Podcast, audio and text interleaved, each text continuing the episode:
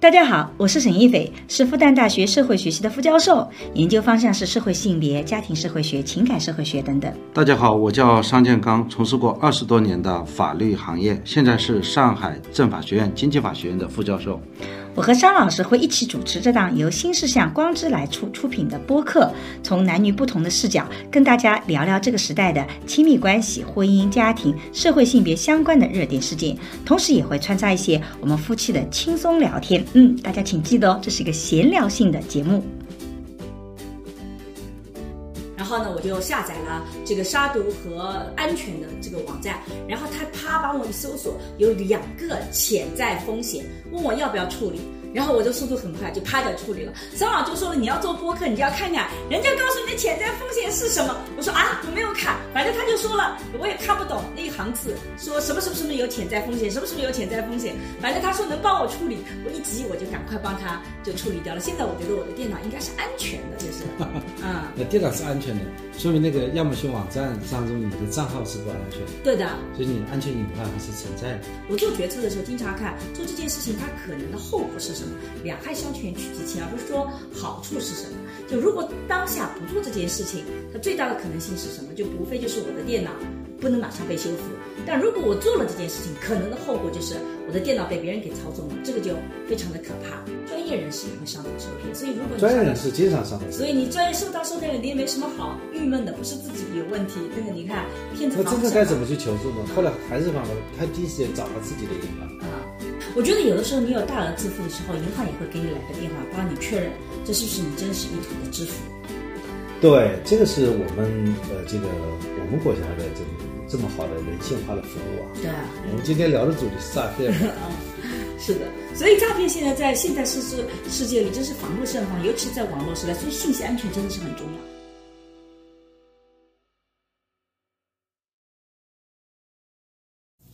大家好，我是沈一斐。大家好，我是商健康。啊，今天其实我们要录一个是关于国际诈骗的事情，是因为刚刚发生，新鲜出炉， 本人刚刚遇到，所以呃，很想跟大家分享。对你只有亲身经历过被诈骗了，嗯，你才知道怎么去预防这些诈骗，啊所以有必要把这个经历拿出来讲一讲。啊，啊，尤你说说吧，尤其你发生是些什张老么师事儿是这方面，其实处理这方面的这个专家，尤其是这一次也是因为有桑老师在，所以呢，这个故事没有发生的很悲剧。但是我先讲讲因此发生了很戏剧。 一直发戏剧，是这样子的。因为到了美国以后呢，我就开始用亚马逊来购物，然后呢，第一次其实购物是成功的，但是从第二次购物开始，亚马逊就把我的账号给封了。他就说，因为他觉得好像我这个账户不是我自己亲自使用的，所以呢，他需要我提供一系列的材料。那么就在亚马逊的网站上，他把我账户封了以后呢，就我每次点击我的账号，它就会弹出一个专门的页面要我提交材料。所以呢，我首先提交了我的身份证明、我的护照的照片、我的这个银行的对账单等等。他说也不行，必须要有一张卡的照片，然后我又不得不上传了我的信用卡的照片等等等等。反正总而言之，搞了一个多礼拜吧，就终于来来回回，呃，电话也打了好几个，呃，反正总是服务态度很好。我发现美国都是服务态度很好，但不解决问题，就经常是那种。然后找了一个人又一个人，每一次都是先来说啊，我希望我能帮到你，我能解决，我来帮你解决这个问题。然后又说转一个人，转了一个人以后又给你发邮件，发了邮件以后那个，完现在，然后呢，我最后是收到一封邮件说我的亚马逊账户可以用了。啊，我就很高兴的开始登录我的亚马逊网站。但是当我一登录亚马逊网站的时候，它就弹出了一个页面，说我的电脑的 Windows 出问题了，说我的 Windows，所以呢，导致我那个时候就动不了我的电脑，我出我没有办法关掉这个页屏面。幕被锁住了，屏幕被锁住了，我既关不掉，我也没有办法退出亚马逊，我也没办法做那个，所以我这个时候没有意识到是是别的问题，我就意识到啊，我可能觉得真的是我的 Windows 出问题了，因为我们到了这边来买了个新的电脑，我儿子帮我装的 Windows 系统啊，这个帮我装了整个电脑，因为不是专业人士，其实我那个时候一开始就是会有点怀疑我儿子给我装的不是特别的好，是不是小孩子给我装的时候。装的那个，你看我马上就是对孩子不信任出现了。虽然我是个家庭未教育成专年的家，偏见。对我，我觉得应该要信任孩子，但是这种时候，因为他不是这方面的专业人士，但他的确帮助你电脑装好了，你都能用了，但是是不是可能这里面有问题呢？所以我就觉得这个就有好像有问题了，然后他就提供了一个电话号码，是吧？啊，对的，然后呢，我就开始打这个电话号码。那个时候呢，桑老师坐在呃餐桌上在工作，我坐在自己的写字台工作，我没有去麻烦他，但是呢，我用了免提的方式去跟这个人沟通。然后这个人呢，就是呃一一步一步，首先他很 nice，是一个印度口音的男子，男子很 nice 的跟我讲说，是你的呃这个这个电脑里面被黑客攻入了，所以呢你的 Windows 被锁住了，现在我来帮助你去解决这个问题，是吧？对他弹出一个窗，啊这似乎好像是，呃，一个 Windows 自带的一个系统，对，测监测出来我的电脑中病毒了，你要打这个急救电话，对所以我们你就拨打了这个电话，对，打完这个电话呢，他就的确告诉你说你的电脑是被中病毒了，不，我他现在先帮你解决。先他不是这么做的，他说先让我做测试，他知道我问题在哪里，他先让我按住了 Windows 键和 R 键，就是两个同时按，同时按了以后，他说会跳出一个运行的一个一个标志，对吧？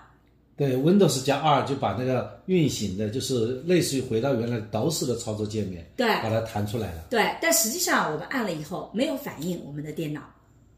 对依然没有反应。然后这个时候，他告诉你说，他从后面的后台来看，我是被黑客进入了，因为他他让你操作了 Windows 加 R，好，后面还有 Windows 加哪一个 dog 加 d 对吧？dog 加 d，就他让你按了不同的键，然后你按了以后发现都没有效果。然后他就说了，按了这些都没有效果。那么从他的判断来讲，你看他先给了你一个步骤，很很客观地来帮你，也就是说他用你本本身 Windows 的这个系统来帮助你。这个时候其实我对他是没有怀疑的，完全信任。完全信任的，因为他让我在我自己的电脑上用已有的键去操作。我只是觉得今天很 lucky，因为按照我自己的呃经验，一般来讲，像这种微软的服务人员呐、或者是亚马逊服都不会那么的及时的有人来给你回应，因为在美国，你每一次遇到问题都是机器给你回应，你要找到人来回应，你是需要很长的一个转折的。我觉得这次怎么这么幸运的，一打电话就有一个人来回应了啊，我觉得很 lucky。然后他也一步步那个的，然后因为我觉得很多的这种术语我听不懂，他每次在一步步的教我，然后他还把比如说加 R，R 是 romantic 的 R，就来告诉我，然后我就来敲这几个键，好，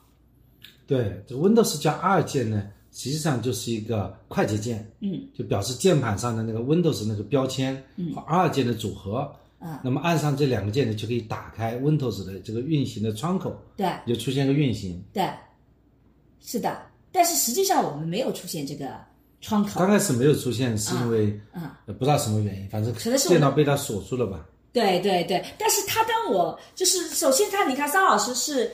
呃就是懂这块东西，所以我们觉得到这个时候是没有问题的。然后后来他又叫我们打了 Windows 加 D 键或者是那个的，然后是也是就是说可以显示桌面，也就是说可以把呃桌面调出来，哎这个桌面调出来，你就可以去操作你的电脑。那这两部分我们觉得都是没有问题的，都是常规的操作。所以这个时候我其实非常信任他的。但是呢，这两个都不行，是吧？然后这个时候就是我就，然后呢，他就这个时候呢就开始要教我输入一个网站了，是吧？那你怎么回到这个运行键？是不是要求你这个开重新开机，还是重新关机啊？这样做，反正他这里操作了很久了，啊我们也忘记了不不不，一旦你开机关机，这事情就解决掉了。啊。他就是他没有叫你开机关机，他是先让我做了这个操作，然后那个时候你还没过来，就反而言之，他比较快的、迅速让你建立他你对对他的他的信信任任，这是他第一步。对第二步呢，他就是说你被诊断下来你是被黑客攻击了。对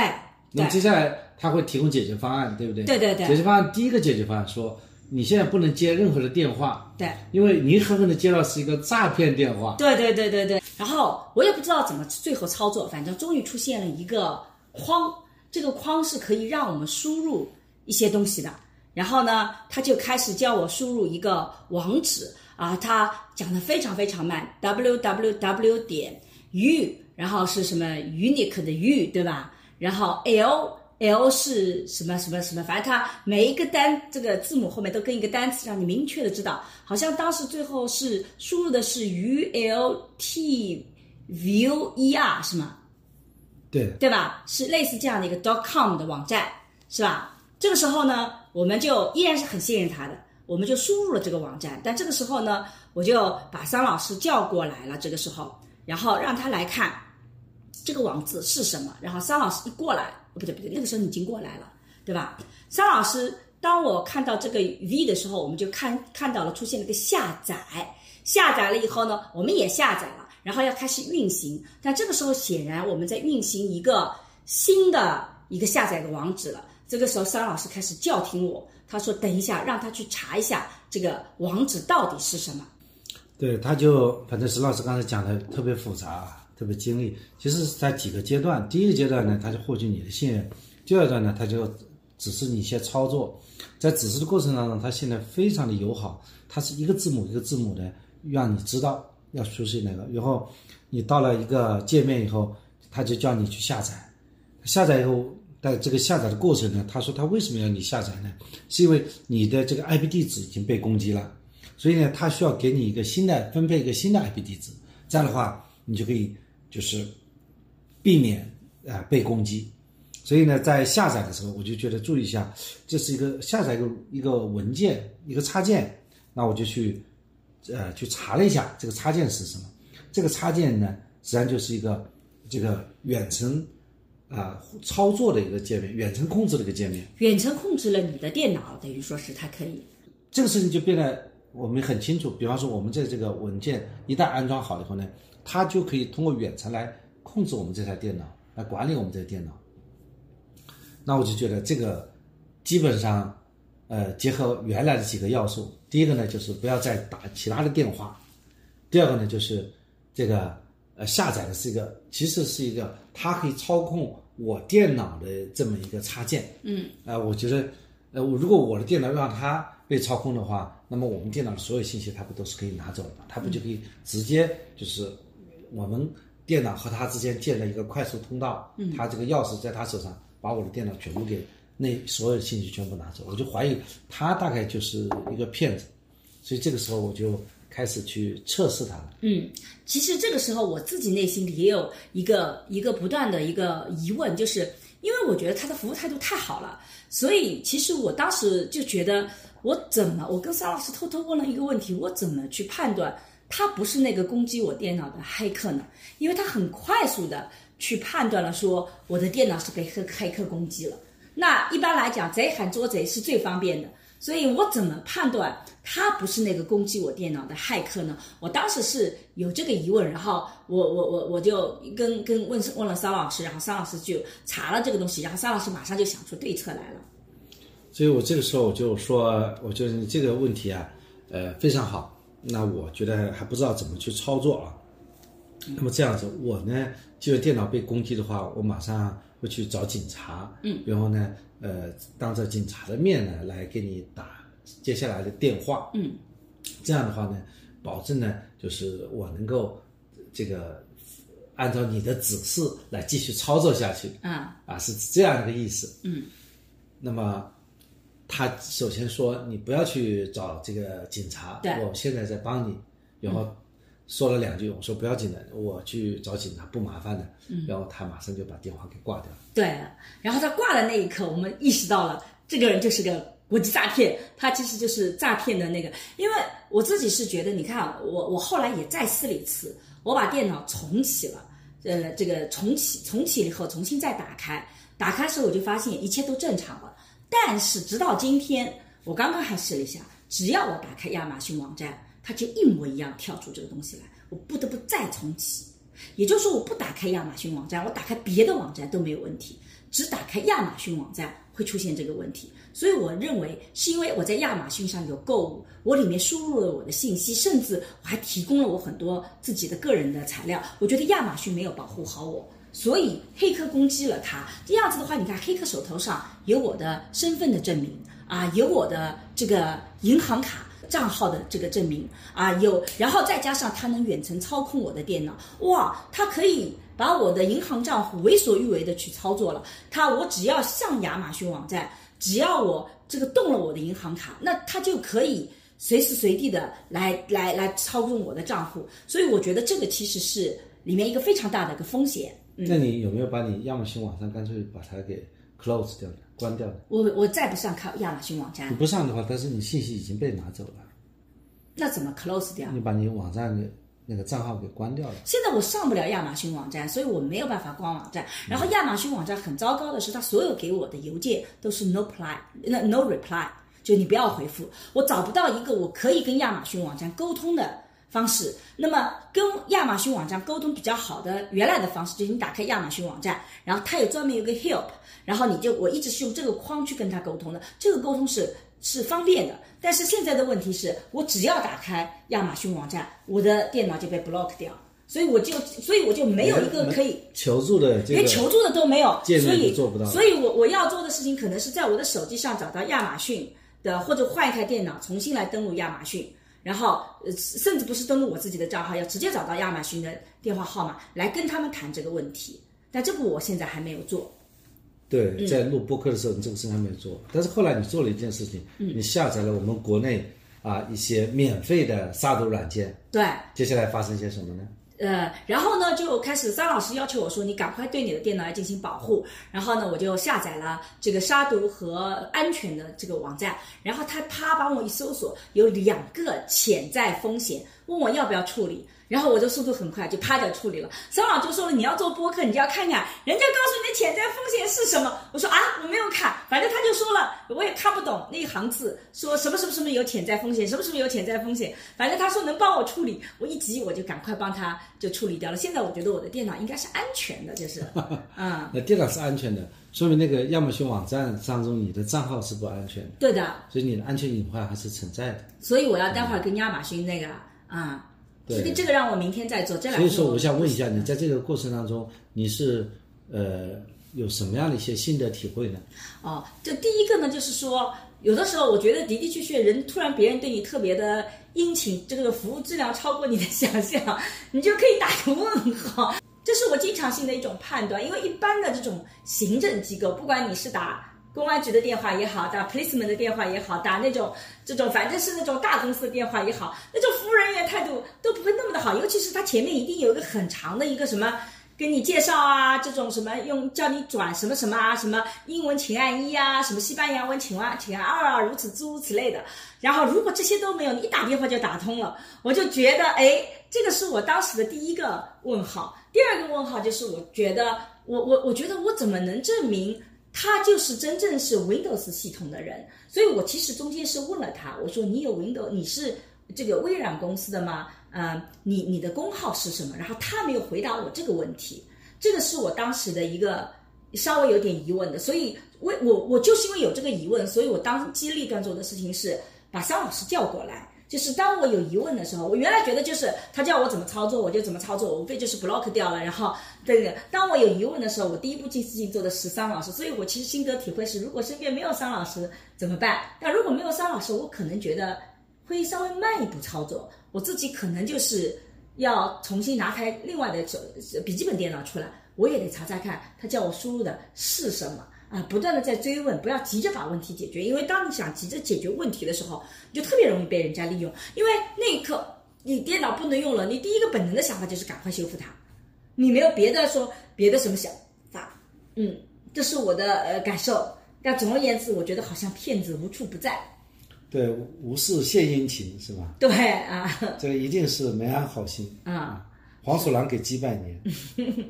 嗯。第二呢，就是他们第二个，他切断你的联系，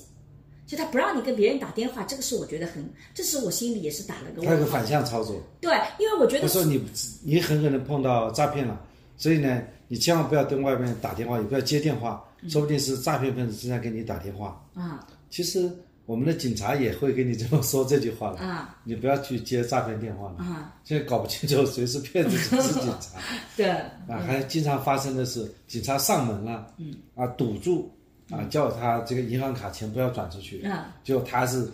还是想尽了一切办法给他转出去了，嗯转出去以后才发现是被骗了。对，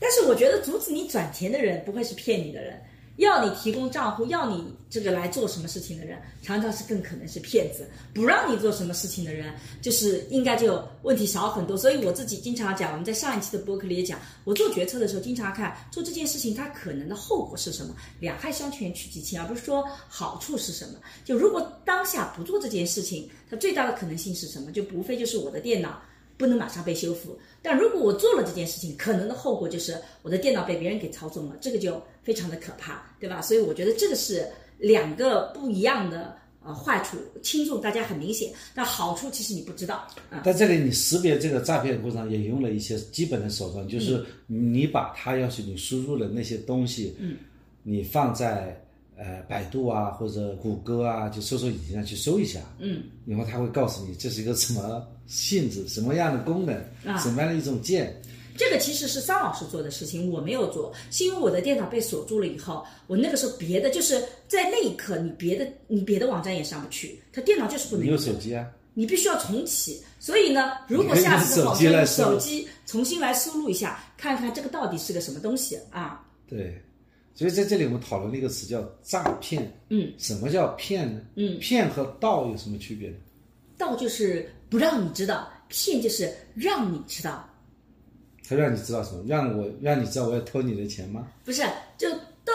偷就盗就是他不想跟你碰面，不想跟你沟通，不想怎么怎么样子，他总而言之是在你不在场的情况下，他来取走什么东西，这是盗嘛？骗就是在你在场的情况下拿走东西，这是在我场的情况下把东西拿走。对，这个在场可能是人物理就是性说质的在场，或者是你跟他偷和盗的区别，应该就说，一个是提供虚假信息给你，偷和盗，那盗也是偷，偷和骗的区别。对，骗就是让你在，就说虚假的信息情况下，在违背你真实意识下，你被虚假的意识，做出把这个钱转移过去了，你以为是干这个事情，但实际上不是干这个事情。我觉得骗就是你人在场，甚至他的意思一开始也都没有虚假，他没有告诉你说这个网站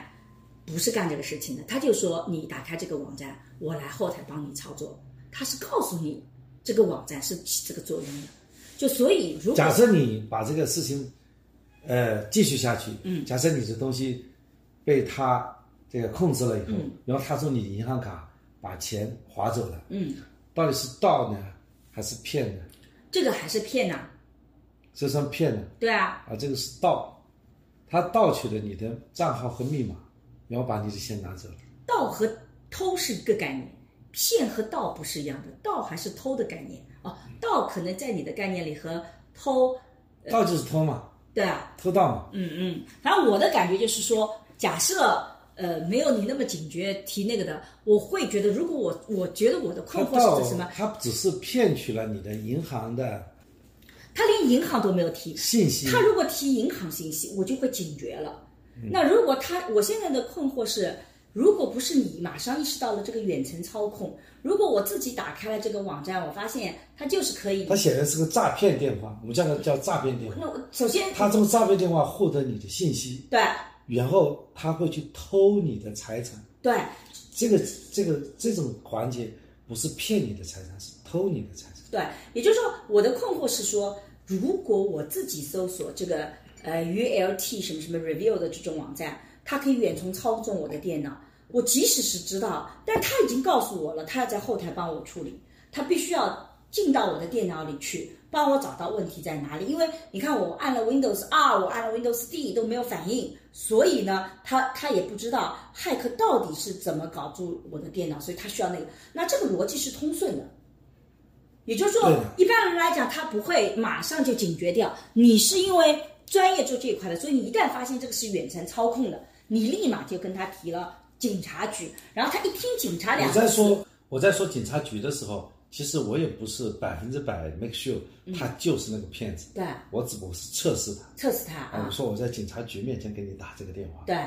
所以这个时候我还是非常客气的跟他在交流，我对说啊很感谢你的帮助，我会在警察局面前，对啊呃，接下来我们继续的讨论。嗯，最后我说我已经开始录音了，啊，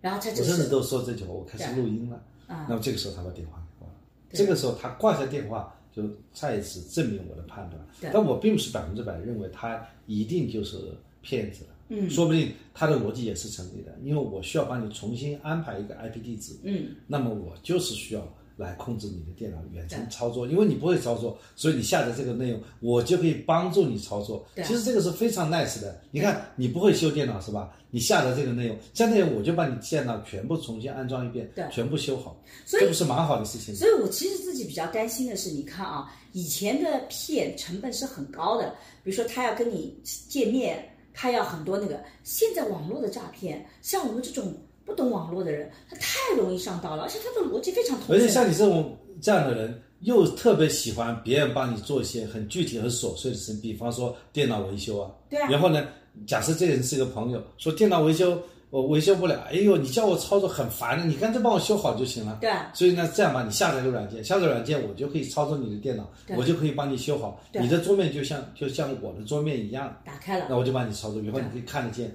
我在桌面上怎么去操作。对啊，那这个事情对于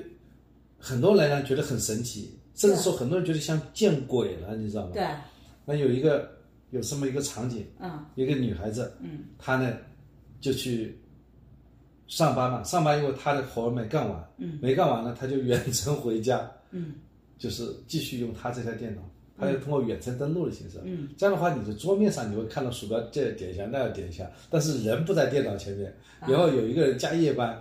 发现他的电脑突然亮了，嗯因为他远程启动这台电脑，嗯然后在那里面操作，然后那个人吓死了，他以为是见见鬼鬼了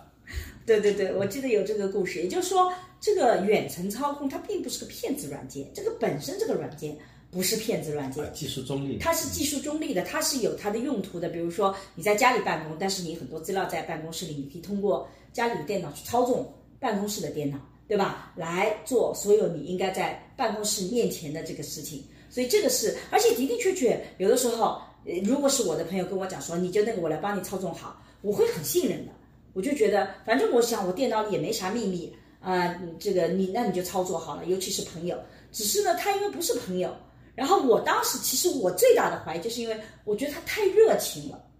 就是因为我这这个之前在美国遇到很多事情，我觉得美国人的服务没有大家想象中那么好的，他们尤其是对于我们这种英文不好的人，他其实是有。不耐烦的，就是他有，因为像他那种，你根本就不知道这个单词到底是什么意思，你反应不过来的。你看他这么跟你们一个单词来跟你讲，当然有有有些也还是能做到这个，但是像他那么 nice，一步步跟你反复确认，跟你解释，啊，就我觉得那个太 nice 了，这是第一点。第二点呢，就他老跟我讲骇客，那由于他提这个词，我内心里就觉得，那我怎么证明他不是那个骇客呢？就是对我我我其实内心里是有这个怀疑的，说明这个骗子还不是级别不是很高，对，伪装性不强，尤其是我我问他你有没有什么呃 working numbers 啊对，你是不是那个员工那个？但我想我可能英文是表达不好，他没有听懂，所以他没有回答我。其实他他就把这个过掉了，他就告诉我现在教你怎么操作，我来帮你来解决这个问题。我就在想是不是因为其实工号的英文不是这个概念，应该是有另外一个什么词对吧？呃，climate number 不知道，就所以可能是不是我英文烂得很，所以不能表达我想要表达意思，所以人家忽略掉也很正常。我是这么想的，只是呢，因为我有怀疑了，我就把桑老师给叫过来了，然后他呢就在旁边帮我做 check，所以我就觉得，如果你遇到问题，一个人在的时候其实很容易受骗，但两个人在旁边有人帮你做些 check 呢，就好像就好很多很多，然后可但以是互相人算。很多时候都只有一个人的。对啊，大部分时候很都多是时一候个就人。是，而且你急着在交一个 paper，嗯急着要写一篇论文或者对急着一个想法，你需要使用这台电脑。对那没有这台电脑的话，你就觉得很啊、不能工作了，对那么就很麻烦，对所以急着把它解决。而正好有那么一个很热心的人，对啊那你肯定是对他是有心理依赖的，对啊，对啊，所以我就觉得这个就而且是他就是一个印度口音，因为我们通常讲，为了把他的这个哦。这个服务客服都搬到印度都搬到印度了这对个啊对啊都这么说的，估嗯计这个印度人啊，就就是那个微软的服务商吧，对。所以我一开始觉得它是微软的，我还挺相信的，因为这是一个英英，但是印度的英文真的也听起来很吃力，所以一个 China English 去 English，一 个印度的去，两个人交流真的好难哦，我就觉得。 India India is a great country 嗯，所以其实刚刚到这里来就有一场惊险，虽然到目前还没有发现特别的损失，但是我还会做下一步的操作。这个呃，这对，个嗯这里还要给大家带来一个好消息，我们国产杀毒软件就 是好，既免费又能够马上识别。 对对，对对，所以还是电脑要保护好，就是那个。但是的的确确，但如果啊他后面叫我输银行账户，或者是我收到什么呃这种呃付款的码，因为比如说我动任何银行账户，包括我儿子用我的账号，我都会在手机上收到一个码。那我这个码给到别人，这个时候我一定是有警觉的，我绝对不会把这个码告诉对方。这个我觉得我是能做得到的，但是前面这些步骤我还真没有想哎过，那你个这么说，我倒就哥们哥们给你讲一个新的诈骗案例啊啊、呃，他这个人呢，他实际上是两套逻辑啊，嗯，就是说他在输入这个东西，结果他这个整个银行的那个界面呢，它是一个假银行网站，嗯啊比方说这个工商银行，啊它是这个 ICBC 嘛，然后后面一个后缀，后面加了一个单词，你平时没有注意，它整个界面和这个银行的界面是一模一一样的样，，嗯。然后呢，你一旦输入以后，你首先输入你的这个银行卡，嗯，然后他就在这么张页面里他面问的同步输入银行卡，啊，在在真的页面里输入对，然后呢，你就再输入你的密码，啊然后你再输入密码，他也输入密码。啊，这个时候你不是收到一个验证码吗？对这个时候他会在这这边界面给你提示你的密码输入错误，先输入你的验证码，这个其实是你取款的一个验证码。啊那么他又发给你了，嗯，发给你以后，然后他你把验证码，他那边有输入了，所以从他们那边，他实际上是发给你的那个银行发给你的信息，的的确确是银行那里边的，对就是银行的那个短信发给你的，对但是呢，他会给你创造不同的语言环境，给你提供三个不同的问题，然后呢，你把你的密码、验证码，你包括你收的那个验证码主动输上去，啊，然后他在那边就把钱给转走了。哇，这个更可怕。那我怎么知道能判断这个页面是真的假的？他做的一模一样的话，谁知道他真的假的呢？啊，这就是钓鱼网站经常会发生的，因此还发生了一些诉讼。啊我当时在两中院的时候就办理过这样的案子，一个人他去起诉银行，因为他的钱就是被盗了，他觉得银行给他没有提供足够的安全保障。对，我觉得银行应该定期去查有没有钓鱼网站来模拟模仿他的。那么这里就变成银行来讲，到底是银行被骗了，还是你被骗了？对，银行也是受害者。如果是银行被骗的话，银行就赔这笔钱；啊如果是这个老百姓被骗了，老百姓自己要承担损失。啊到底谁被骗了？大家都会指责是你被骗了， 所以在法律上大家就会谁被骗了谁承担责任。对啊，谁被骗了，好谁惨都要承担责任的。啊那么这个其实也是，呃首先是啊、整个社会的防骗的机制也要禁网，这个这后来就发生了一些禁网措施嘛，嗯公安部就就把互联网上这些假的网站就进行清理，啊、防钓鱼网站这样的执法活动就大大开展，整个环境是好了。嗯第二呢，就是银行的加密系统，嗯比方说，你现在可以绑定你的手机，有时候同时还要你输入那个六位数的牛顿那个 U 盾嘛，嗯那个密码嘛。嗯不管怎么样，如果你有了那个 U 盾的话，它也可以创造一个虚拟环境。 比方说，那你先输一次账号，他说没问题，然后输个密码，他一领一领告诉你是错的，其实它是个取款。嗯有时候他开始转账，转账以后发发个短信，他会告诉你说你的账号是错了，现在来检验你的账号，对希望你输入你的验证码还，结果你把验证码输上去然后，再输上输去入钱又转走了。你再说到你的牛顿，对吧？对，然后他告诉你现在输入你邮政来找回你的密码，嗯你肯定是他这边的场景是你先输入，然后你错误错误要找回密码，找回密码输入验证码，输入邮政，他那边是一套正常的转账的流程，对就把钱就转走了。哇，这个很可怕。而而且一旦转走以后，他是这样来转的，把先转到一个同行的账户，嗯，比方是你是工行，我就转到工行；你是农行，就转到农行，所以速度很快。就是同行转账就是没有那个限制的。然后报了他的账户，在第一时间，他就把它转到第二家银行，然后再转到一家境外银行，就是很快的把钱就迅速的转走了。对，你就算抓到这个人，你钱都要不回来。你抓不到这个人，因为这个人不在现场，在在网上。嗯就是诈骗分子干的事情。嗯，好像是不是缅北的诈骗也干这种事情？缅北的诈骗到底怎么干还不大清楚啊，但大概大概是这样去做。但是我就跟你讲一个，反正我们今天讲的是互联网诈骗，听上去也不是国际诈骗，所有的诈骗其实都差不多。啊、这些都应该做国际性，因为这些诈骗犯应该还在境外。嗯啊，比方说，我就在西海岸这边就有一位律师被诈骗了。啊，律师也会被诈骗。对，律师往往其实比较信任当事人的，嗯律师一定要相信自己当事人，这是插播啊，律师的一个品质。如果你不相信你的当事人的话，你很难成为一个啊、呃好的、优秀的律师。嗯为什么呢？比方说，呃，这你的当事人被指控杀人了，嗯指控犯罪了，然后你帮他辩护，嗯，你要帮他怎么去辩护呢？嗯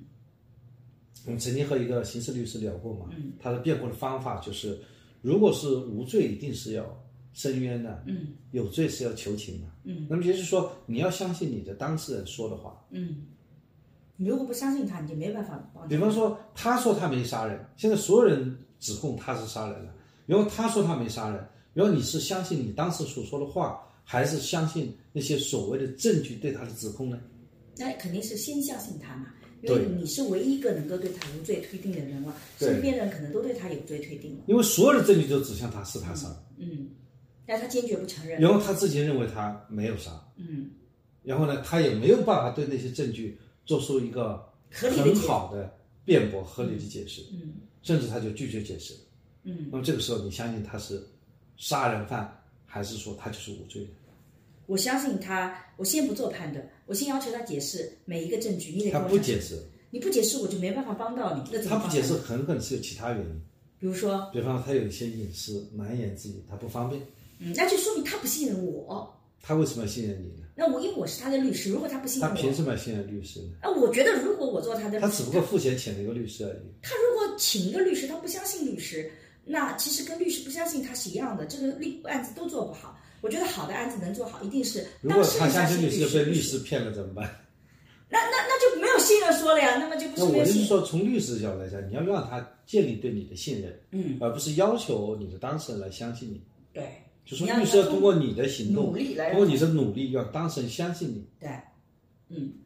好，那律师是怎么被骗的那呢？这个律师呢，有一位当事人他说，我在美国有一笔巨额的财产需要继承，我需要请一个律师，嗯，因为我现在人在，比方说在泰国，嗯我呢从网上找到你，觉得你是个非常好的 family lawyer，嗯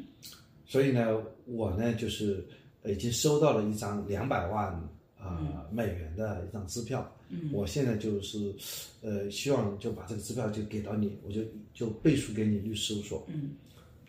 可以吗？嗯，可我以把，你帮律师事务所接收一笔钱呢、嗯接下来我们可能还有很多的事情，嗯，可以吗？可以啊，可以啊，然后你就把这个钱就放到放到你的那个 escrow account，因嗯为律师事务所在美国律所都有两个账号，嗯一个呢就是叫呃保证金账户，嗯一个呢就是银行自己的账户，嗯就说你这个律所啊、到银行那边开两个账户，一个就是你客户的钱，嗯，客户的预付款，还有就是你自己律所的钱。真正的钱啊，，然后呢，你是这样的，就是说这个其实我觉得中国的律所还是要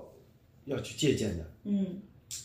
怎么做法呢？就是说我是这个账户的名字是我的事务所的名字，但是这个账户是一个信托账号，嗯就是客户把这个预付款打到这个账号，我是不能用的。嗯如果我律所破产了或者什么样的话，也不能动用挪用这笔钱的。嗯那么我怎么样才能用这笔钱呢？我需要客户每个月呃确认一个账单，嗯我把这个账单给到银行，银行就允许把这个客户的钱呢从我的一个账号这个保证账号划到我的自己的自由账号。嗯嗯，比方说我，我觉得这个听明白了吗？听明白了，听明白？我觉得这个不是很好嘛。但是但是国内的律所当中几乎就没有这样的，就是凡是客户的钱付进来，律师事务所就当律师收入给收进来。啊，那么但是因造成为系银行统，没有这个系统吧，应该是。银行也没有这样的系银统。行没有系统，银行没有说你自己的账号你不能动用这种逻辑体系。是银行应该提供这个服啊务，就是说，比方说我们现在出现了很多理发店呐、这个理发卡、嗯对啊，这个卡其实银行都应该要监管起来。对啊，银行其实除了存款、贷款以外，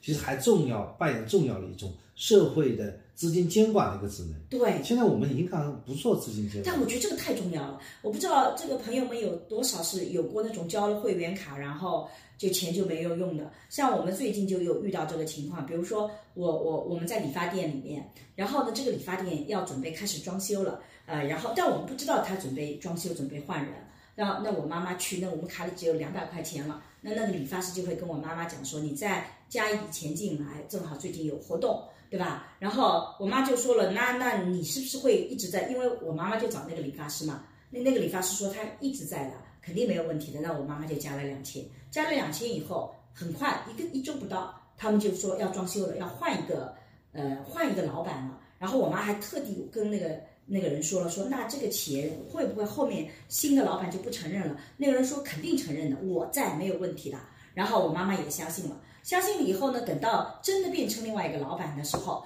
他是这样子操作的，说你我我去的时候他就这么跟我讲说，你这个里面现在有两千多块钱，但你现在这个不能不能够一直用，就说我们什么时候跟这个这个，因为另外这等于说两家公司变化了嘛，我可能就不能用这个钱。那你要怎么用这个钱呢？你要再加一万块钱，你就能够使得你的两千块钱直接到我们的账户。我当时就跟他讲，既然我加一万块钱你能进来，为什么你不能现在就直接进来呢？他说不行的，现在是属于另外一家公司的啊。那这家公司也还在这个理发店，你可以到他那边去用掉它。然后等于说是你为了保你的两千块钱，你就得要再加更多的钱。然后呢，我看身边的真的是那天我去操作的时候，就是真的有两三个人，他们就说那算了，他们还说给你打个优惠，你不需要交一万，交了五千就可以了，五千就能享受到跟你原来同样的折扣。然后我看到他们都交了五千块钱，然后我就跟他们讲我不动，我就放在里面，就是说这个我来回去跟我妈商量一下啊，然后那个，然后我就问我妈说你有没有什么烫头计划，最近就把这个钱花掉算了，对吧？然后我女儿正好说说，哎，她可以去去去理个发。结果呢，嗯，但她到那里想一口气想把这个两千块钱通过一千多块钱，因为当时我我去洗头啊什么，剩下一千多块钱，那个理发店还不允许她用，就说你不能一口气用掉它，所以呢，你必须去另外一家店，那家店就是这原来的那家店的合作伙伴。然后我女儿到那边去了，结果到了那边去，她感觉就非常不好，因为大家都知道你不会是我们店的客户。然后呢，就是呃，就反正就是就是说不断的给她加各种各样的要求，你必须要怎么做，怎么怎么做。然后最后她说，这个钱虽然是花的差不多了，也也也也做到了她的这个染一染的这个目标，但是她就说整个服务实际上很不舒服的。但是实际情况就是你你这个钱拿不回来。当然，我跟我妈讲说你不用急，实在不行去打个消协电话，还是能把钱拿回来的。但是实际上对老百姓来讲太麻烦了，你打投诉电话，你打消协，你去跟他。搞关系、吵架，然后本来你这个理发师你都很熟悉的，你也跟他关系不错，就这种撕破脸不是所有人都能够做得到的。那如果这个是个监管账户，他就不能够随意的就拿掉它，或者不能增加要求。就算我这里加加的客户也是也是他是监管的那个，他就不会那么急的要你把钱一定要存进去。现在每一个理发店都是要你不断钱存进去。我们之前有一家理发店也是一模一样的，后来我就那一千多块钱我就索性不要了，因为我觉得后来那换的那个理发店老板让我感觉到像凶神恶煞一样的，我索性就呃一千不到几百块钱我就不要了。就我觉得每个人都有这样的损失，包括现在这种教辅行业啊，你一口气投进去，学英语的两三万，然后他倒闭了，这个钱就被洗出来了。那为什么这种提前的资金你就不能够银行监管起来？我每一次签字，我在这里取用出来呢，这个制度多好，为什么就不能学习这个东西呢？这就说明这个整个社会的管理还是缺乏精细化的。你想想看，其实银行它主要还是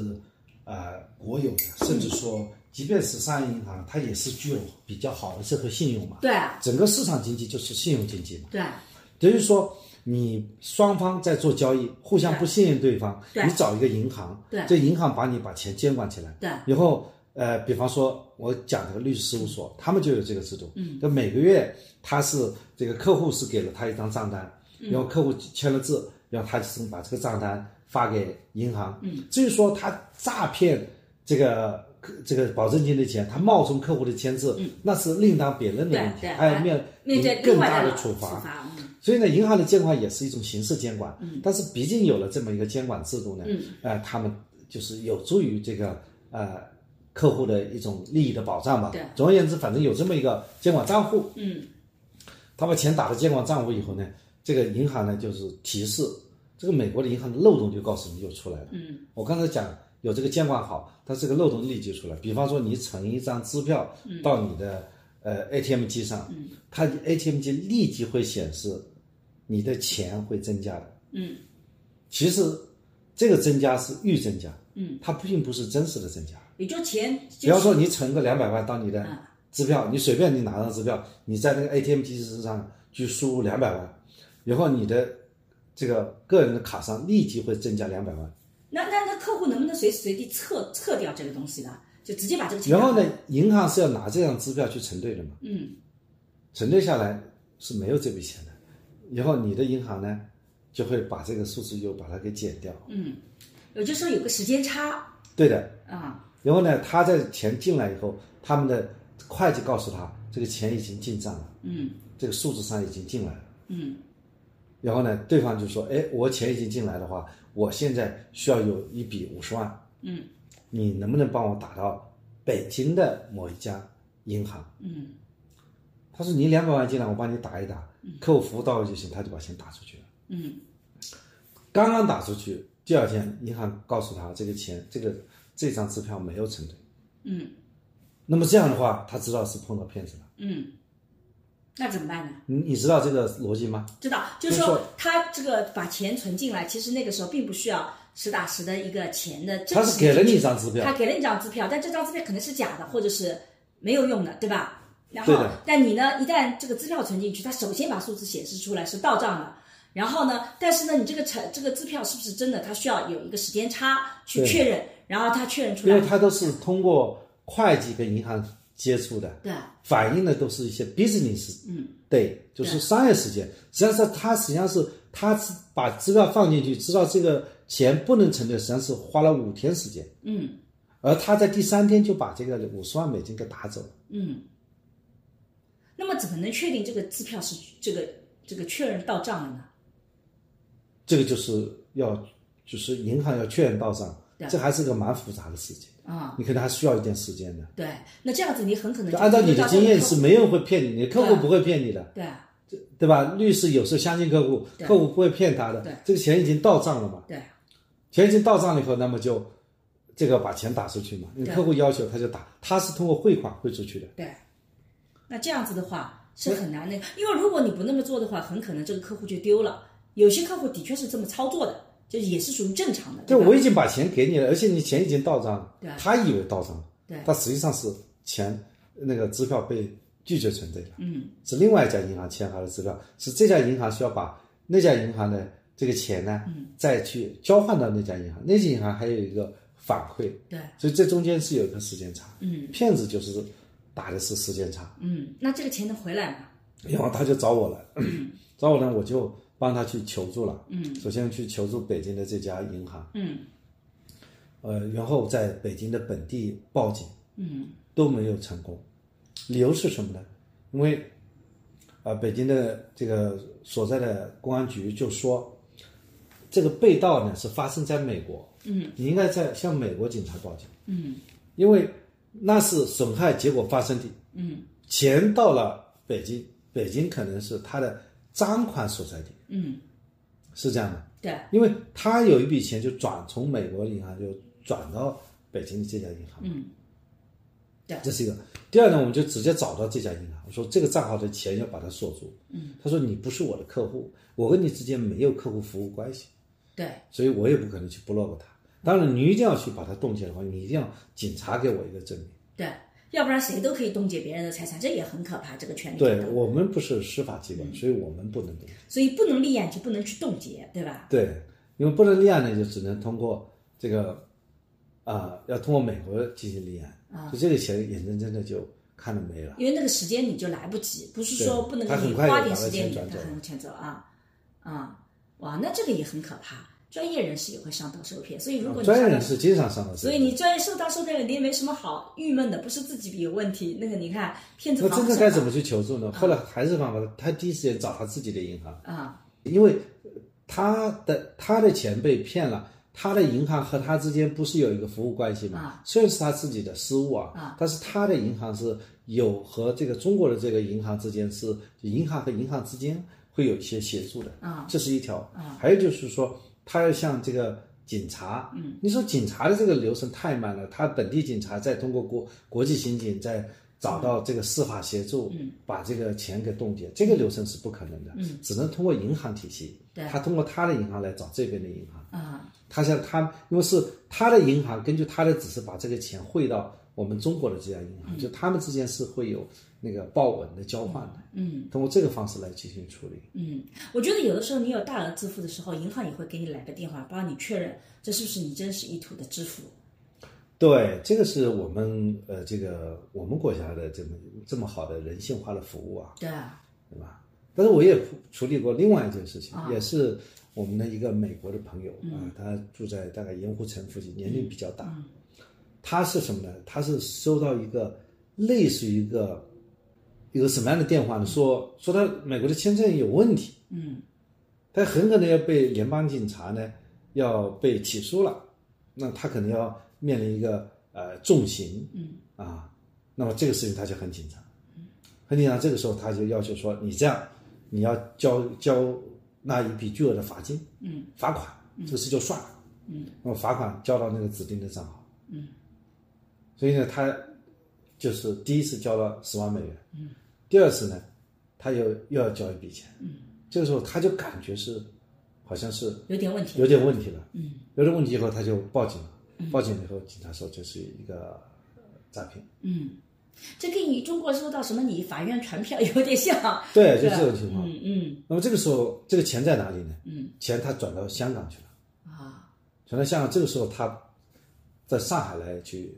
问我的意见，嗯我还真是把他这个钱挽回找回来一部分。嗯这是怎么做呢？嗯我因为有了上一次的经验，嗯我会第一时间，嗯啊，叫他这个呃跟当自地己的银银行行来进行联系啊，进行联系。然后香港它是有一个队伍诉讼制度的，嗯那么然后在香港报警嗯啊，我们的啊中华人民共和国西这个香港特别行政区嗯报警，报警当地的警察是受理的，嗯，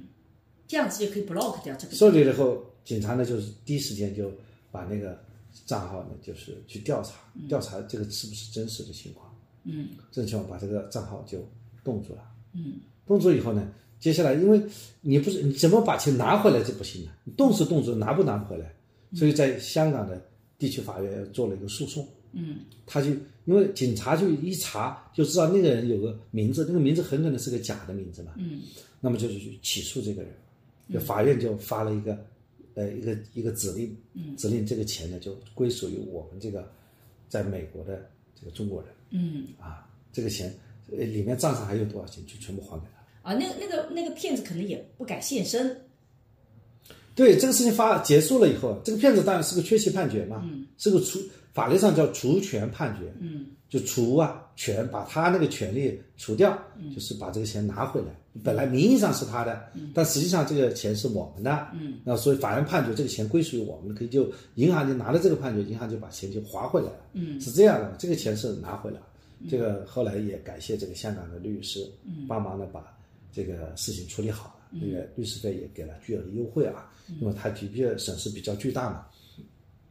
当时还是很满意的。结果事情做完以后，当时还有一种侥幸心理，这是不是这个骗子怜悯了他们，嗯，就觉得给他留点钱，让他拿回去。我觉得这骗子也不会。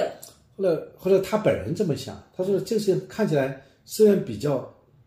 曲折。颇费周折啊，但实际上是钱是拿回来的，嗯就是他的钱转到香港，然后通过警察去呃报第一时间报警，嗯然后把这个银行呃这个钱冻结，然后到法院诉讼，呃来把这个事情全解决了。因为香港是有队伍诉讼制度，在内地就没有这个队伍诉讼制度，嗯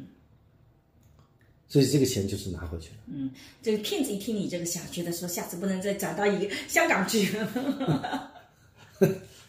我们的法律也发展了，说不定嗯啊，说不定我们将来我们我们内地也有这个啊队伍诉讼制度呢。嗯。所以其实人如果不碰到事情，其实都还好。其实一碰到事情，第一个是比较容易乱，第二个的确是很心烦，因为你并不见得有足够的经验去应对这些事情的。啊，我觉得人是容易被骗的。嗯人是容易被骗的，为什么呢？你生活在这个时代，你总归要选择相信别人。嗯你只有不断去相信别人，你才能敢出门，嗯敢做交易，敢到餐馆去吃饭。如果你餐馆吃饭你都不相信，那饭上上来是不是有毒呢？ 对啊，那你都不相信，都不敢吃。然后你付出的钱，假设店主说这外是假钞呢对，钱也不敢收，整个市场经济就没有办法做，社会分工没有办法进行了。对，所以我们只能是选择了相信对。所以人是容易相信的，是的，所以人被骗了，应该讲这是最容易被原谅的一个弱点。假设你被骗了，你要原谅原谅自己，你要原谅自己，嗯，这不是你的错，这就是是骗子的错。就是啊，哎，所以所以其实这种这种诈骗案，有的时候就很多时候有人说诈骗是因为你自己贪婪了，或者是怎么样。我觉得早期的诈骗的确有这个特征，比如说很多年前我就遇到了，你走在马路上，有一个人骑自行车从你身边经过，然后就有一个什么一包金戒指掉下来了。然后后面有一个人说：“哎，我们俩一起捡到的，分一分。但是这个我把金戒指都给你，你给我多少钱？”那这个时候你只要像我就遇到过，我就觉得我说这样的一个诈骗案例啊，啊，在国内有，嗯在美剧里也有啊，对，美剧里也有，就 Better Call Saul，嗯嗯就《风骚律师》里面的那个风骚律师小时候就干这个事对儿，他经常是，呃，嗯一个怎么手个表诈骗呢？对对对，他是一个一个一个什么一个两个人合伙，就有一个人躺他的那个兄弟躺嗯在那大里胖子啊，就主张喝醉了，手上有一块金表，对，然后他正好他和另外一个陌生人呢，一起就走过，呃走过，然后哎，看见有个这个一个喝醉的人在那里，然后发现说，哎，这有一块金表，嗯他就把那个金表呢就取下来，取下来就说这个金表值多少多少钱，你要么你把金表拿去，你给我一点钱。对所以他通过这个方式把那个假的金表给卖掉了，换了一笔钱。对对结果那个倒下来的那个大胖子嗯，就是他兄弟嘛。对啊。我以前碰到这个个案的时候，我就觉得他那个，然后说我说那不要，这金戒指全给你，全全给你，你可以给我钱。然后他说他身上没有带钱，然后我说那就那那就金戒指全归你好了，我不要，我什么都不要。然后那个人说那我不好意思啊，你稍微有身上有多少钱就给多少钱那个。我就说了，要么就你给我钱，要么就是你看我们金牛座就是那种只只喜欢只认现识现只金认识现金，金戒指我全归你。你说啊你身上一分钱都没有，那我那个时候是个穷学生，我也没什么钱啊。那你把衣服脱下来给我啊，你说，对我你把脱光了，穿个短裤回 去。我就说我也不要他的衣服，我说那就全归你好了。因为其实那个时候遇到骗子比较可怕的是，在比较人少的地方，一个男性，你第一个念头其实是我我我其实不想跟这个男的在一个比较共同的空间里，我觉得那个男的本身就看上去不像个好人，所以所以如果我就想，如果我那个时候遇到是个女性，看上去很和善，我没有马上想逃离她的想法，很可能也是会被骗的。啊，但是嗯反正那个时候是因为这种场景里面那个，但现在我觉得，你看像这个这个我这次遇到的这个诈骗事件里，我根本没有任何贪婪啊，我没有说要要要去去去占别人便宜，我只是想解决我的问题，我的电脑不能用了，对一个作为电脑在只能在电脑上工作的人来讲，这是多么严重的问题！我就觉得，你看很多人就抓住了你这些所谓的这种急切的心理，对吧？对，抓住你急切心理，或者说加入你有一些贪婪之心，或者说你企图想通过一些呃其他的手段来豁免你的罪。嗯对比方说，你的确是很可能将来在联邦税收上有一点违规啊，然后他会给你一个巨额的罚款。对比方说他发现，呃，你有一次逃税的记录，对，类似于这样的事情，他很可能是他拿出窃了取一个了你的信息，对，然后呢，他就说他要来抓你，嗯，然后你要付多少赎金就能够把这个事情搞定，对。类似这样的事情。所以其实最可怕的这种所谓的这种诈骗，就是他知道你的信息，哦，还有啊他知道你的前情段况时间，呃，很多的那个处级干部，嗯，收到了一个诈骗的一个短信，嗯，那个短信呢是有一张照片，嗯，这张照片上面有个裸体女人，嗯，还有她本人的一些照片，嗯，然后说你要付我一笔钱，嗯，否则的话呢，这个我就把你这张照片给曝光，嗯，呃，你而你呢就是公务员，嗯，那么这样的话呢，这个对你是很不利的，嗯那这也造成了很多人的一种困 扰。哦，你想到这个，我想起某个电影里的一个场景，这个这个女的就就在一个灯红酒绿的场所里，突然间抓住一个男的，跟他讲说：“我妹，我我你你知道我妹妹吗？我妹妹怀孕了。”然后那那个有的男的就说神经病啊，你妹怀孕关我屁事啊！说怎么会跟你没事情啊？这就是跟你在一起的。然后那有的男的就觉得他特别的火大，就把他直接给赶跑了。那他就换下面一个。然后呢，他抓住了一个男人说我妹怀孕了。然后那男人就说你是谁的姐姐吗？他就知道这个人上钩了，说是啊，对吧？然后就那个，然后最后这个男的就说拿出一笔钱来先打胎吧，就是那个明显他急急忙忙要进这个下面的家宴的场所，他就在家宴场所把那个男的先拉出来了，然后他经常靠这一招赚了不少很多钱钱，就那种。 呃，电影里面其实是把这个女性看成是一个就是正面的，好像是一个主角一样的，有侠义心肠的去惩罚那些所谓的坏男人。但实际上，在我看来，这三观是有问题的。不管你的目的是正义或不正义，这种欺骗的行为都是有问题的。但是我哎，们你杂这志很多个啊电时视间我是这样们在呃还抓了一批这样一批骗子呢，嗯就是说他发布一些嗯就是可以去那个嫖娼的信息，嗯，怎么叫发布了一些可以嫖网上的嫖娼信息啊，嗯就是你付我多少钱，我就给你安排那个性服务嘛，啊他就很多人付了，付了以后他也没提供任何性服务，啊，然后然后你也不敢告，对啊。因为本身是违法的，所对以不对？这个的，你说警察找他，他以为警察找他说我没有提供这个啊服务组织卖淫啊，我对啊没有组织卖淫啊这警察是以诈骗罪把他们抓。 他这不是卖淫罪的。对，对那个他是诈骗。嗯我们今天聊的主题是诈骗 嘛，是的，所以诈骗现在在现在世世世界里真是防不胜防，尤其在网络时代，所以信息安全真的是很重要。我觉得你如果这个人都知道我的信息，都知道我的这些情况，我就会觉得很麻烦。比如说，我经常收到邮件啊，我不知道为什么老盯上我，有可能是因为有呃有姐妹儿这种邮箱，他每次都告诉你他是来自哪里的，他有一笔什么遗产，然后怎么怎么样，要请你帮忙，怎么怎么样，他相信你是个可靠的人。我收到这种邮件，我会觉得这是骗子。那一定是骗子嘛。因为他为什么找我呢？他为什么来信任我呢？我觉得这个是很容易判判断的。但如果他知道我的名字，知道我的身份啊，他说我是你的粉丝，我看了你的什么什么东西，然后我现在有个什么样的诉求，是看看你能否帮到我。其实这个时候我就会觉得，嗯，我打了个问号，因为我觉得是不是他可能背后真的有真实的存在这样的诉求的啊、包括我自己之前在呃微博私信里也一直收到这种信息，告诉我说他是他是我的粉丝，他怎么怎么样，然后他就是说现在学业遇到了困难，他的家庭怎么贫困，然后他希望我能够救助他多少钱。我其实一开始收到这个信息是犹豫不决的，然后我的一般我犹豫不决的是我做的事情就是我等一等。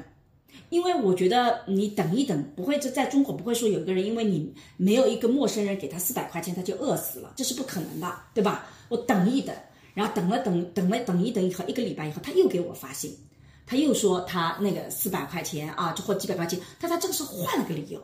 他找了另外一个理由。他如果老找一个理由吧，其实说不准，说不定你就信了我就信了。但他又找了换了另外一个理由，他一换理由，我就觉得嗯，他是个骗子。那大家现在呢就不需要再通过私信问我要钱了，因为我实在是收到太多了。以后不管你是真的假的，我都不相信了，因为一天到晚收到说什么他呃这个今天被家暴了，所以呢他要逃出来。然后沈老师，你那个作为女性，你要不要帮他？就你一天到晚收到这种信息的时候，你已经。不知道这些信息是真的假的了，所以我觉得我没有办法去帮助。就是你，你除非给我更详细的，或者你真的到我这边来，或那个我不知道，反正我原来就是，比方说你的微信被盗了，啊微信被盗他会给你发一个消息，嗯因为我们现在很多人交流他是不打电话的，对的，啊，不视频嗯的，不语音的，就是发数字。他说我现在在哪里出差，嗯在向我的这个卡里面打多少钱，我去急着用钱。嗯，那么很多人他就把钱打下去，对，因为他跟他聊天的记录啊，就对是他是假设他他老板，他他财务叫他财务打钱，对，通常情况下这里面会有一些诈骗。所以有的时候一旦涉及到转钱，一定要打个电话。对，后来呢，就是说，呃，我们给人家出的建议是，你要给人家有一段语音，知道他本人的语音嘛。嗯。后来呢，这个呃的确又有语音，有了语音又被骗了，因为你知是道有为什么语音模仿，对，有深度合成的。对，然后呢，就然后接下来看视频，先是不是是也有跟着可被能模换脸，仿？嗯对，所以这个就防不那么以胜后防再给人了。家打电话，嗯，打电话，假设那个人打电话有是个机器人给你打的，对，而且有在的时未候，来的话，你很可能也是被骗了。而且有的时候他可以把你的信息切断，或者是你就打不到那个电话，这种情况也经常发生。所以我就觉得有的时候防不胜防，就像之前我们看到的很多的案例，就为什么说绑架你家孩子，那个就是因为他之前，然后你会打那个电话，你打自己孩子的电话，的的确确打不通，就是因为他的确做了一些操作，使得你的孩子此时此刻是无法接手机的，对吧？但是实际上并没有被绑架，他就是诈对骗。他帮了你家里，把你这个你家的这个基站啊，给你搞一个骚扰。嗯，他是有一辆机车子停在你这里，对他暂时性的让你的手机拨不出去的。对，然后他跑过来说你家孩子被绑架了，马上一打电话，其实他也不知道你家孩子的电话，对然后你一拨那个电话，他就知道你那个电话，对然后他来马上打，嗯。然后把你的手机打不通，他说打不通，对我们该进行救援。是的，嗯所以我就觉得好像到了呃信息时代，这个骗子真是防不胜防。三老师还有什么其他的诈骗的故事吗？我们就讲这个缅北的一些事情嘛，啊，缅北的事情为什么把这些人抓去搞诈骗？嗯，主要叫他们主要是做打电话的工作，嗯，就打各种各样的电话，对，因为电话要打下去的话，那很可能是要打很多很多电话，嗯，为什么要打很多很多电话？嗯，因为这里有个转化率，啊，转化率如果说是啊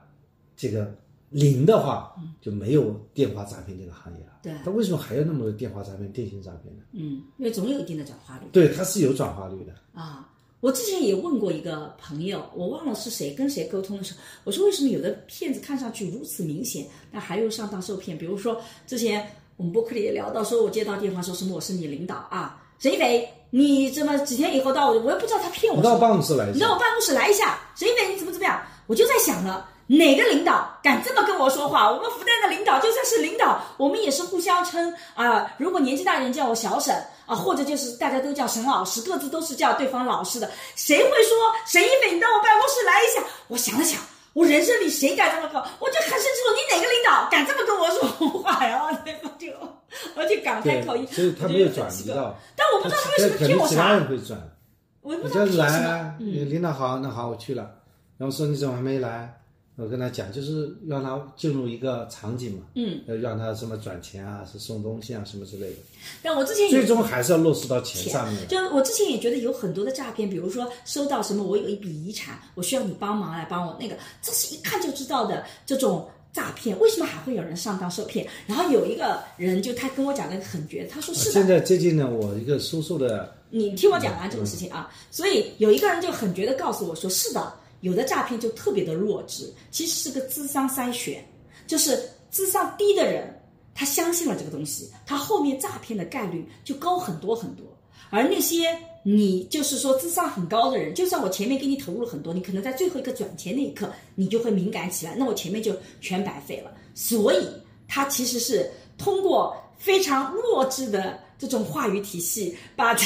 智商进行了筛选。 我说这个也好可怕，这个好像带有歧视性的。我说我好像因为智商低，所以被选中了。他说也不，有的时候也可能是切中了你的要害，比如说你此时此刻就是想决定想逢生，不管三七二十一，我想搏一把，那也有这种可能性。总而言之，他通过这种方式，其实是筛选到他最优质的客户，这客户可能是急需，可能是的确有这种情况，可能是心里有鬼，可能是真的很热心，想要帮助别人，很可能是就真的是觉得目前来讲，他这笔钱对他来讲很重要，或者还有的人就觉得这笔钱对我不重要，即使被骗了也没有，但如果我能帮到别人也很好。总而言之，它是个筛选的过程啊！我我发现原来还有这样的功能啊啊！对，前段时间我一个叔叔孩子在深圳嘛，他二十几万被骗了，嗯，那他是一个在工厂里工作，有一个月拿个几千块钱，他也想致富嘛，嗯，想致富有什么错呢？对然后在网上他发现有一个什么节目，嗯还是什么活动，嗯，他在上面去投资，嗯，投资后就赚了钱了，嗯，赚了钱他要取出这笔钱，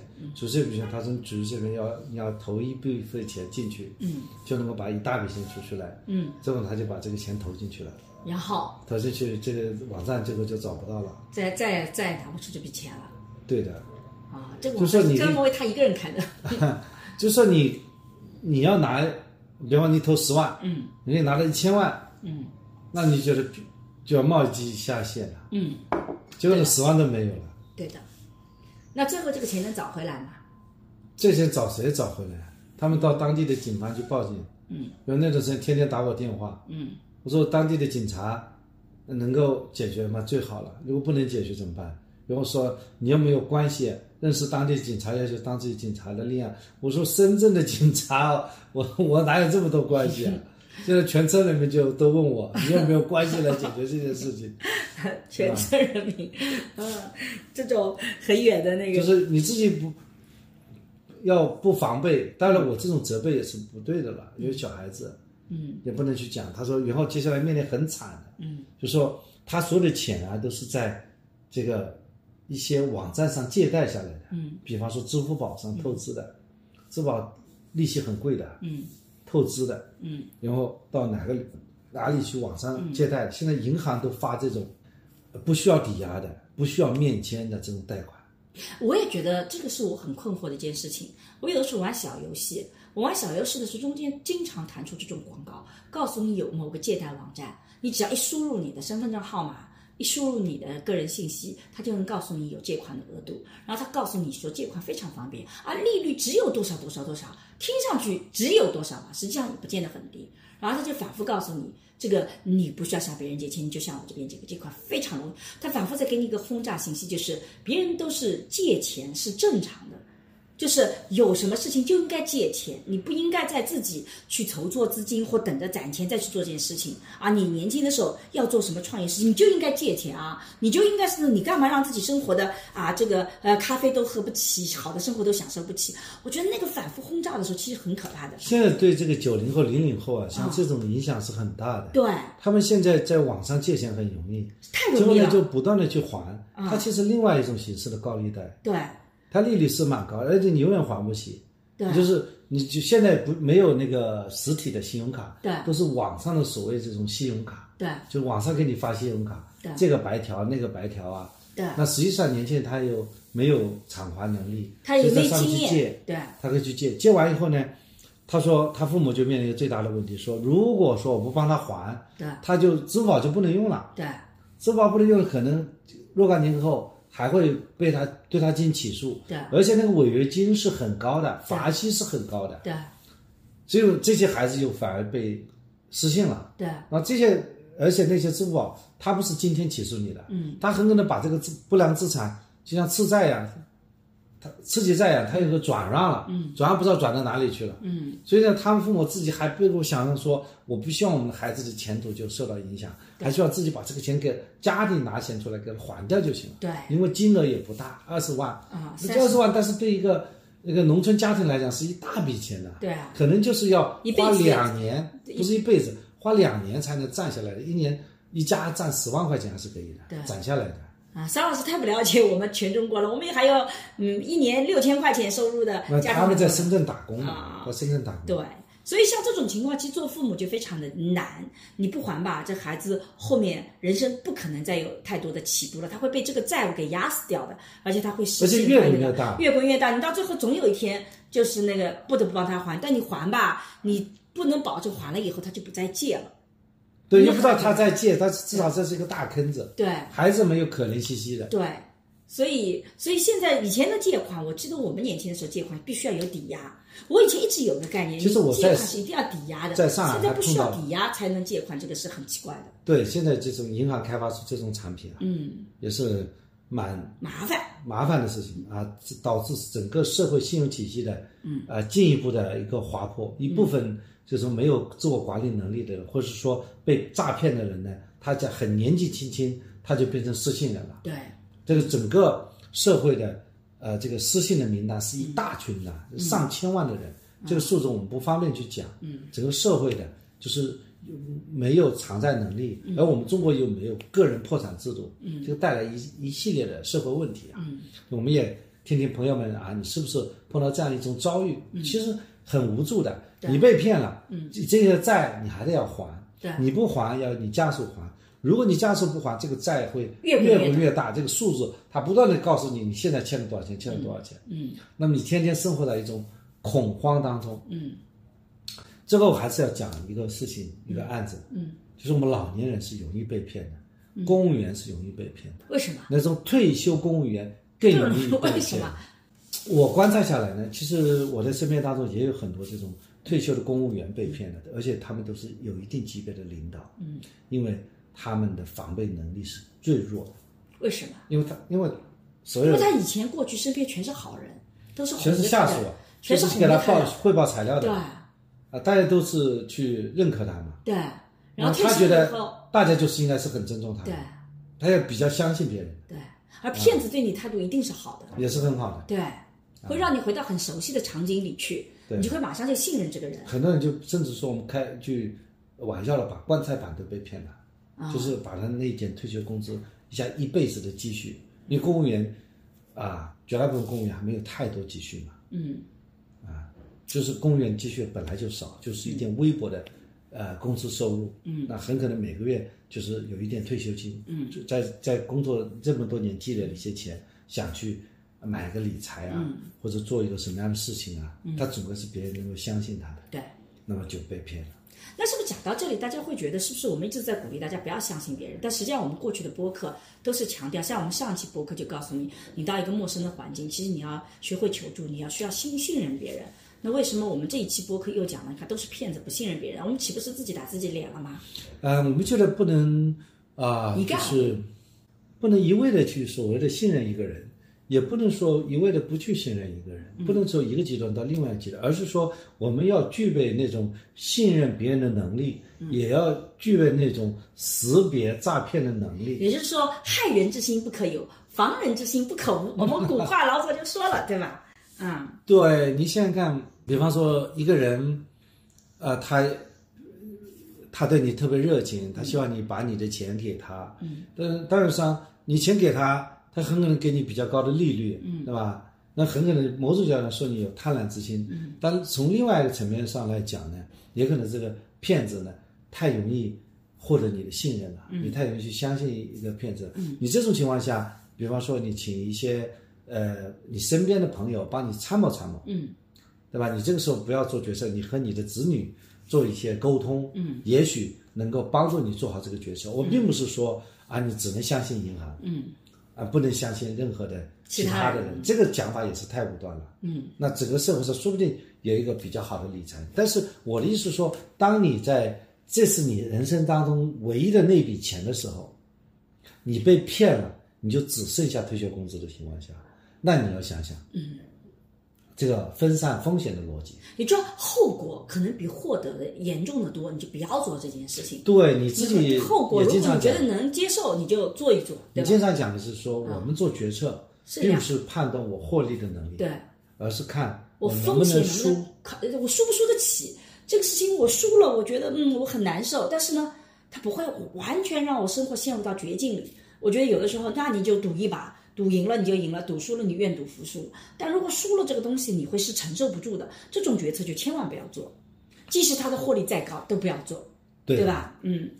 我自己是觉得，呃，我我自己觉得，其实日常生活中，其实尽可能去信任别人，其实是没有问题的。只在两件事情上，我觉得要非常的小心。第一个就是人身安全里，如果你发现别人想要控制你。的行为模式，这个时候你一定要打个问号。就像这一次的里面，他叫我不要打电话啊，然后这个这个时候我就会马上觉得，那我怎么证明你不是骇客？就是他在控制我的行为。这个时候我就立马有一些警觉性出来了。第二个呢，就是涉及到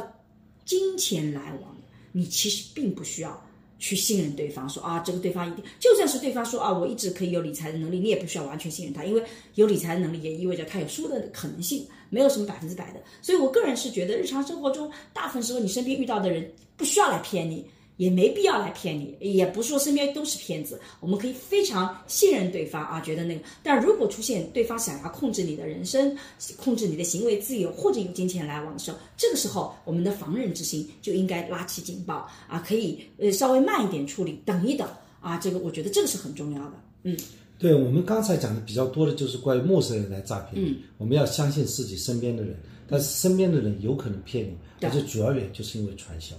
对。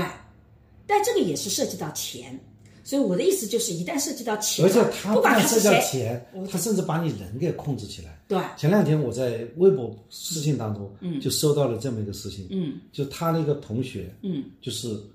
要把他拉到这个传销坑子里村面子去里，去，嗯然后他想走，后来差不多走不了了，因为他刚刚涉足进去，嗯后来他花了呃一些努力，他就逃脱出来了。嗯我的有一个初中同学，啊我也听说那个初中同学从来没有跟我们再聚会过。后来我们打听，据说他是也进入了一个传销圈子里，啊那个传销圈控制他了几年，啊，然后他最后把他放出来，人就完全变样了，对就是完全把他洗脑了。对，所以人其实是如果有行动的控制和金钱的来往，凡是涉及到这种事情，大家就小心再小心。所以你刚才的提醒是非常正确的。如果一个人试图想控制你的行动，嗯对那一定要当心。对，不管这个人是熟人还是陌生人，不管这个人是跟你多年的比熟方人，说，你想去住宾馆，对他不让你，他他就陪着你住；对，你想去上厕所，他要跟着你。那就嗯比方说，你要去出酒店，他不让你去；你要去打出租车到这个地方，他要你去另外一个地方。这说明你的行动已经不自由了。对这个时候你在稍微还有一定行动自由的时候，你第一时间要报警，或者第一时间要脱离。离开他，对的。我自己在做家庭暴力的时候，我经常很多朋友问我说，怎么判断这个人会是家庭暴力有没有这个倾向啊？我怎么能够去看他平时对别人也很好？我说，其实家庭暴力的第一步从来不是直接打你，而是控制你的行为，就把你跟别人的行为切断，把你跟他人的连接切断。只有你是孤立的，他才能够打你，因为你也没反抗能力了。如果你有很多人，你有兄弟姐妹啊，兄弟过来直接会把你老公打一顿的，他不敢打你，对吧？你身边有那个的，就是你一定是孤立的。所以，呃，其实，在财务的这个保保护上也是这样子的，你要警觉身边那些对你行动进行控制的，对你人生进行控制的，对你财跟你财产之间会有来往的，所以这些控制，所以也请大家原谅我，就说你如果在微博或者各个平台上向我求助，你有什么困难，一般情况下我都不会去做这个救助，因为我没有那个时间和能力去判断到底这个是真的是假的。我既不想怀疑你是假的，但是我也没有能力去证明你是真的，所以很抱歉，在这一块的事情我不太会做。我情愿做的公益，可能就是在真的遇到一些事情的时候，我会去捐赠。在过去几年，我有过类似的捐赠的这个经经经历，或者我也会偶尔也会秀秀这个证书啊。当然，其实我不是一个特别那种有公益心，一定要去捐助这个钱的。我觉得我做很多别的事情帮到别人也是一种努力的方式。但总而言之，我觉得可能这个是我现在不太会做的。在诈骗当中啊，嗯最恐怖的嗯，就是这种控制型的，对，他不但诈骗你，而且还控制你的人身自由。嗯，然后你不但输了钱，你成为一个受害者，然后你还成为一个加害者，对，那个你是还会拉更多的人进来，嗯来填补你这个坑，对，然后你开始骗自己身边的人，这是很这个脑子也被洗掉了，对就人的这个是非观念也改变了，对。这是最恐怖的事情。是的，嗯，我还记得我们有亲戚曾经想进入到这种传销，然后我们劝他，然后他还跟我们翻脸翻脸，觉得我们挡了他财路， 就说你自己不买就算了，对吧？你还来那个，就这种过过去的经历里我们也有，但是有的时候就先翻，反正过一阵子他发现他上当受骗了，他又会回来。就我们作为成年人，我们必须要意识到，我们成年人的观念、思想，甚至是非嗯判断的能力，都有可能被控制、被操控的。对，是的，不是说我已经成年了，嗯我就有自己的独立的判断能力了。对。但是很多时候我们是缺乏这种判断能力的。甚至就算是你有判断能力，像我遇到的这个事情，其实你一开始它是个非常正常的流程，你也是容易陷入到可能被骗的这个局面里去的。对方局只要做的够精巧，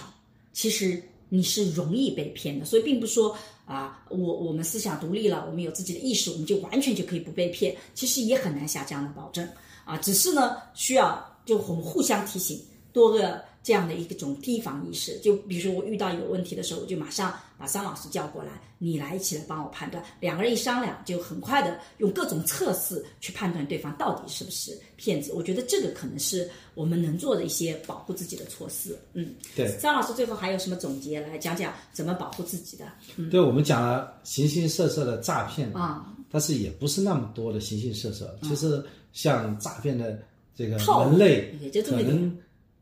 不止这么 些，我觉得讲个十七八期的都讲不完啊。嗯，那么我们怎么样去应对这些事情呢？我觉得其实最重要的还是远离这种环境了。嗯，如果你生活在一个就是诈骗圈 子里，你总有一天会被骗的。嗯，啊，远离这种环境，有的时候人也被迫啊、落入这种环境，那肯定是人生的不幸。嗯，我就觉得这个其实真正要总结的就是你想办法啊、要远离这种诈骗的环境，同时也呼吁或者呼唤有一个好的社会环境了。嗯，就说这届缅北的这个中国啊，我们的公安部门和缅甸在联呃联手联，合去打击啊这种犯罪分子。嗯，我觉得这是非常有必要的。对这是靠呃个人的力量很难去阻却的，嗯，只能靠国家的力量去实现。对啊我们希望上在一个呃这个夜不闭户啊这样的一个好的环境当中，嗯就没有诈骗啊，天下无贼。对啊，这是肯定要的。就就作为个人来讲，啊，识别这种诈骗的能力嗯啊，听听我们的播客 啊，做做笔记啊，呃，我们经常分享自己被骗的经历，骗到一啊，半，你们以后碰到这种情况有什么小经验，嗯也可以啊分享也给可以大家分享。啊那这样的话，就是通过呃自我的意识的提高，嗯，来知道呃去应对这些识别这些诈骗的信息啊。嗯你识别了他们了，你就不可能被骗了。 对，最后再做个广告，大家可以下载中国反诈骗 APP。我之前反做呃诈 APP 是吧？对我之前做《明星大侦探》的时候，我们每一期都做啊，那个对，你做了一个和中央电视台合作还是什么？最高法院是吗？这个《明星大侦探》是那个呃芒果 TV 的，但是呢，我们每一期在前面几季、呃前面两季结束的时候，都会跟最高院有一个普法小课堂。最高法院最高法院有个普法小课堂，我们其中有几期谈到诈骗，大家都不约而同的。其实，呃，我们不是做广告，而是我们真的觉得可能下载这样的呃诈骗软防诈骗软件是能把，尤其是我其实做的主要的事情是帮我爸爸妈妈去下载这个 APP。我觉得我们怎么去帮助到老年人？你跟他讲防一千遍一千遍，他太难了。那你帮他下载一个 APP，他是愿意的因为老年人相对而言，他如果收到一个短信啊，啊。他特别认真的，对他一定要把这个事情处理好。对比方说，曾经你妈说要到哪里去领一个领一盒鸡蛋，对已经通知了要领盒鸡蛋，他觉得领一盒鸡蛋这个是很重要，他一定要去领。我说你就别领这盒鸡蛋，对吧？他说人家都来通知了，不领不行 啊。哎呀，这种典型身边人就觉得这个事情他好像没有答应人家，对还不行。对，所以呢，你就直接就给他下载一个反诈骗的 APP，这样的老人自己，比如说收到诈骗电话，马上就会有信息提醒。嗯这个其实比我们跟在他旁边更好，我觉得这个也是一种方式啦。反正就是大家也可以在评论里面分享你。成功的，或者说你觉得比较好建议的，呃，反反防止这种诈骗，防止这种骗钱的话，有什么好的意见和建议，都非常欢迎在评论里告诉我们。对你这个呃家庭教育的那个视频那个课程什么时候出来啊？应该是十月份，其实拍完了，但是还在最后的剪，所以家庭教育的课程在呃十月份会出来。嗯，我们下一期会聊一个父亲的角色。对，呃这段时间我其实在思考了这个做父亲的角色，嗯对预告一下，也想听听大家的想法。啊，我们家庭教育这一个里面也专门有夫妻关系对于家庭教育的影响以及父亲参与的内容，所以我们下一期也会对聊聊父亲今天在这个时代的一些困境，也非常希望评论里能听到你关于今天你作为父亲或者你对父亲的一些感官，我们下次也会去读读这些评对啊论，，到底是父爱如山，还哎是父亲权是孩子的，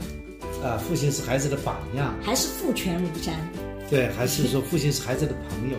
还是说父亲是孩子的竞争对手？我觉得其实可以分成三个层面来谈嗯这个。对我们对就我自己的一些感悟。那我们就下次播客再见，拜拜。拜拜。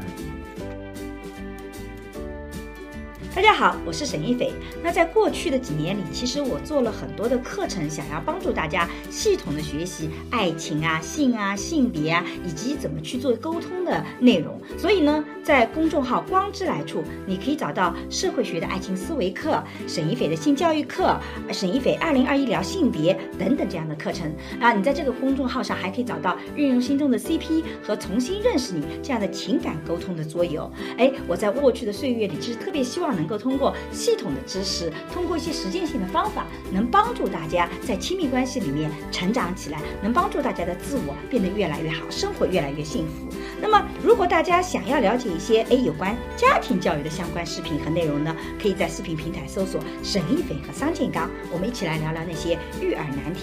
好了，今天的播客就到这里，谢谢你的收听，我们下期再见。下期再见。